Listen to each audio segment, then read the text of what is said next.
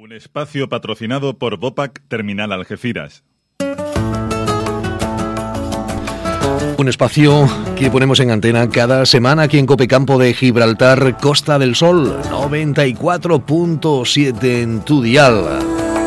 Y lo hacemos la mano de Juan María Arenas, doctor en Ecología, Conservación y Restauración de Ecosistemas, divulgador y comunicador científico, además de director de esa página www.restauraciondeecosistemas.com. Tú como yo habrás escuchado alguna vez la historia de la ardilla que podía ir desde Gibraltar a los Pirineos de rama en rama sin necesidad de pisar el suelo. Según esa fábula, España era en tiempos aquellos pues un vergel y hoy no hay más que verlo, un erial. Sin embargo, la historia es más falsa, o por lo menos suponemos que un billete de, de 4 euros. Igualmente hay algo de verdad. No sé, Juan María Arenas, ¿qué tal? Buen mediodía, buenas tardes. Buenas tardes, Antonio, ¿qué tal? Eso de la ardilla todos eh, hemos en alguna ocasión eh, escuchado, ¿no? Incluso nos lo hemos terminado de creer. Sí, lo hemos escuchado todos y nos lo hemos creído todos. Lo único que yo creo, y no solo yo, mucha gente cree que no es cierto.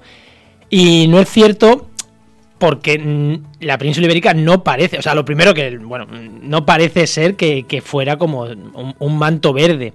Aunque es cierto que muchas, incluso divulgadores y, en temas de medio ambiente han hablado de ello, ahora entramos en ello. Pero, de, ¿por dónde, de, qué viene esto, no? Esto viene de dos concepciones que se tienen del Mediterráneo. Por un lado, está que el Mediterráneo actualmente es un paisaje arruinado, en el que antes había muchos árboles y poco a poco por la deforestación, la contaminación, el cambio climático, zonas desérticas, se ha ido convirtiendo en zonas desérticas. Pero esa concepción no es tan real. Es cierto que está muy machacado el Mediterráneo, que lo hemos machacado mucho, pero no es tan real que antes fuera un manto verde. Y por otro lado está la otra concepción del Mediterráneo, de la cuenca mediterránea y en concreto de la península ibérica, es que no, que es un ecosistema heterogéneo desde tiempos, desde que el hombre es hombre prácticamente. No podemos olvidar que hace 10.000 años se produjo la revolución, la primera revolución agrícola en la que el hombre empezó a cultivar y vivía en la cuenca del Mediterráneo, vivía aquí y en algún sitio mm. tenía que cultivar. Entonces, cuando la historieta que dice que el griego está, Estrabón, un geógrafo griego, dijo esto de la ardilla, eh, cuando él llegó aquí, aquí ya se cultivaba, con lo cual ya es raro que eso, que eso fuera así. Lo primero por los cultivos y lo segundo, eh, porque en la península ibérica vivían ya, aquí vivían leones, aquí vivían eh, grande megafauna, la, mm, mamuts, eh, esta, megafauna europea, hay restos de que vivía en España. Y si vamos a África y vemos dónde vive esta megafauna, dónde vive la megafauna en África, los elefantes, las jirafas, los leones, en zonas de, eh, de estepas, zonas semidesérticas, por así decirlo. Entonces, si esa fauna vivía aquí, es de, suponer que no tendríamos montes muy densos.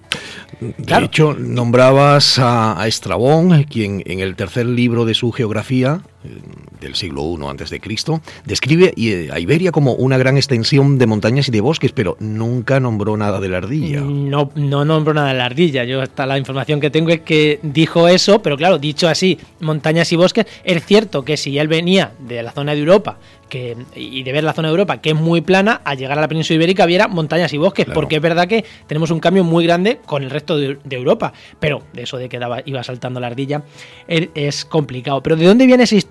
Posiblemente venga porque los artistas en el siglo XVII, artistas, poetas, empezaron a tener una concepción de que lo bueno para un poeta, para poder hacer arte, era esa naturaleza salvaje, agreste. Entonces, para ellos, ¿qué era lo más sencillo? decir que eso, que la naturaleza hay que recuperarla salvaje, agreste, nada de todo controlado como se quería tener antes.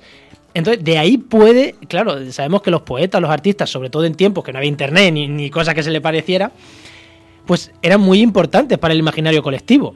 Ya. Entonces, de ahí puede venir esa historia. Pero es que posteriormente, eh, algunos ecologistas clásicos han abrazado ese concepto de, de, paisaje arruinado. Y voy a dar dos datos.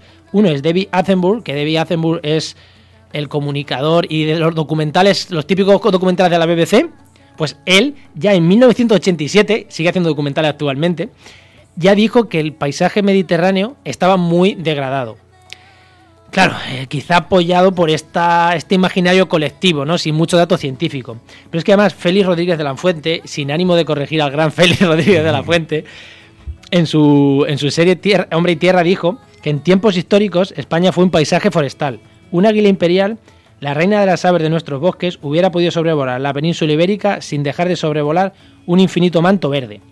Pues yo aquí creo que el gran Félix se equivoca. ¿Por qué? Porque habla del águila imperial ibérica el águila imperial ibérica se alimenta de conejos. ¿Y los conejos dónde están? Claro. En las zonas que no son muy. No es un monte muy cerrado, son arbustos, zonas. Ah, claro, arbusto, mediterráneo. Es la, es la típica águila de ese tipo de ecosistema heterogéneo, de dehesa, de alcornocales, que lo tenemos aquí cerca. El típico paisaje ese que no es muy cerrado. Entonces eh, o una de dos, mm, o no había águilas, que sí que había, o mm. no podría sobrevolar un paisaje, mm, un manto verde. Yo por ahí creo que se equivoca. Vete a saber cómo, cómo era ese paisaje. Porque, es que además, me ha dado todo No, no tenemos que remontar, eh, Juan María, muy atrás, eh, el picudo rojo lo que ha hecho con tantas palmeras que había en nuestro país. Yo recuerdo de pequeño toda esta zona llena de palmeras cuando vas por la carretera nacional 340 y, ahora mm, están los palos secos o, no hay, ¿no? Yo creo que lo que, lo que hay es eso, eh, momentos en los que ha cambiado mucho la vegetación, momentos en los que habría más árboles, momentos en los que habría menos. Voy a dar otro dato, es que Plinio el Viejo, un romano, tiempo de los romanos, cuando llegó a España, él sí que describió una península ibérica muy parecida a la actual, con zonas de cultivos, con zonas como y hablamos de, del año pues no lo sé pero Plinio el Viejo pues puede que puede ser siglo II ya no, sé exactamente, pero un romano de la época de los romanos. No ha podido cambiar tanto. Que tanto no ha podido cambiar. y él ya lo decía.